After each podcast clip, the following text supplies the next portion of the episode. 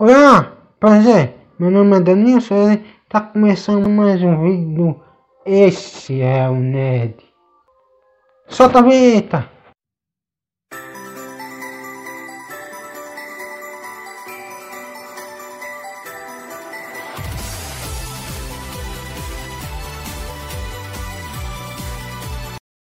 Veja a continuação do podcast de Doctor Who.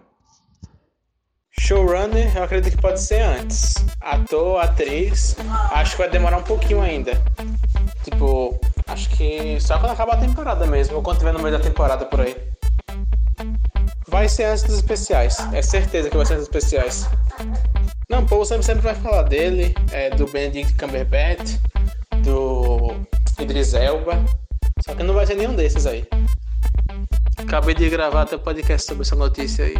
A gente surtando e falando muito sobre esse, essas especulações aí.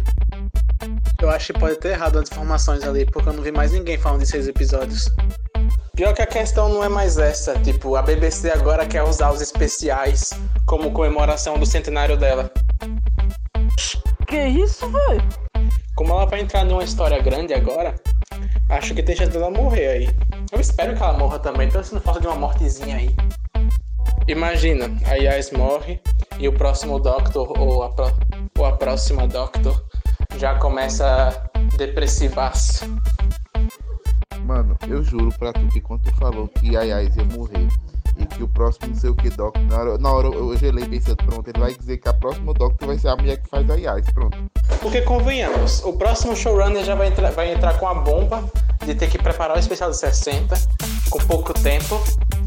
E ainda vai entrar com outra bomba que se chama Chris Tibnall, porque o Tibnall foi um showrunner que, é, pro bem ou pro mal, foi, foi muito corajoso nas coisas que fez.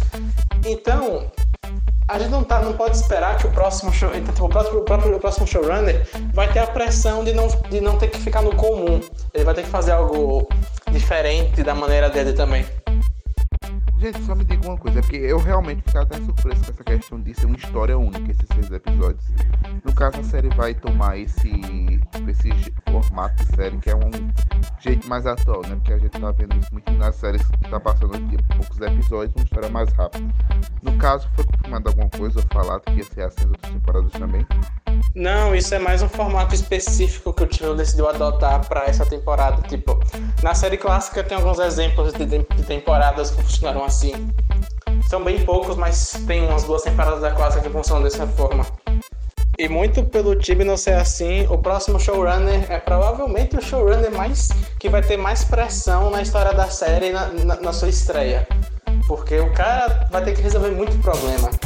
Tipo, a, a começar por especial de 60, até mesmo dele ter que se provar como showrunner e tal. É um momento. Eu não lembro de outro momento na história dos 60 anos que alguém vai pegar a série tão turbulenta assim. Assim, eu acho que ela vai ter diferentes histórias e vilões, mas como coisas secundárias, porque a gente teve muito vazamento de vilão, então deve ter vários vilões.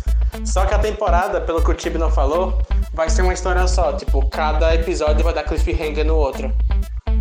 O exemplo perfeito para ilustrar isso é a 16 temporada da clássica, que ela se chama The Key of Time, que o Doctor tá, tá na uma jornada para pegar os seis fragmentos da chave do tempo, que é uma chave que tem o poder de manipular o tempo e tal, é bem apelão o poder dela e tal. E tipo, cada episódio é uma história diferente, só que é um objetivo só que liga. A, que, que liga tudo. Que é reunir a chave do tempo. No caso dessa temporada, eu espero que seja mais conectada ainda do que isso.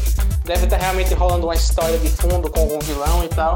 E em meio a isso, a, a Jory e os Companions devem caindo em, diversos, em diferentes lugares, em diferentes aventuras e tal. É, mas dá pra inventar um motivo fácil, pô, porque, tipo, na clássica, a gente nem viu direito o real poder dela, tipo, o Doctor com cinco fragmentos, tipo, em um fragmento falso, conseguiu é, fazer com que uma lua e uma nave inteira ficassem um loop de 10 segundos. E, tipo, nem era todo o poder da, da Key of Time. Imagina o que alguém poderia fazer em total posse dela. Tipo, não tem limite. Tudo relacionado ao tempo é possível com a Key of Time. Tipo, pode literalmente até parar o próprio tempo. Véi, será que na Time War ninguém pensou em usar, em tentar reunir a Key of Time? Porque eu acho que ela seria mais útil do que qualquer arma que for usada lá. Porque, tipo, imagina que os Time Lords poderiam fazer, tendo base que o poder da Key of Time é manipulação de tempo. Sei lá, imagina se eles usassem a Key of Time para apagar um recorte de tempo específico. E aí apagassem, sei lá, o, o nascimento do Davros. Acabava a Guerra do Tempo. Ou imagina que, sei lá, eles colocassem todos os Daleks que existem em um looping de uns dois segundos, que é impedir eles fazerem qualquer coisa. Que eles nem iam fazer, fazer nada, dois segundos só. Eles iam ficar é, presos em dois segundos para sempre. E no. E já era Dalek, basicamente. Porque a Kill of Time estaria completa, então, então não teria limite de tempo de quanto o looping ia durar. Ah, verdade. Uma coisa que é quase certeza, pelos rumores que tem, é que deve ter mais um especial com Dalek para fechar a trilogia do Tibno. Se for para mexer com o universo paralelo, vai no Divergente e pega alguém da raça do Carries, que é mais interessante. Que são tipo camaleões, eles mudam a, a aparência conforme o ambiente. Que é praticamente a mesma coisa que o humano normal. Ah, tem mais, deve ter mais coisa melhor no Space.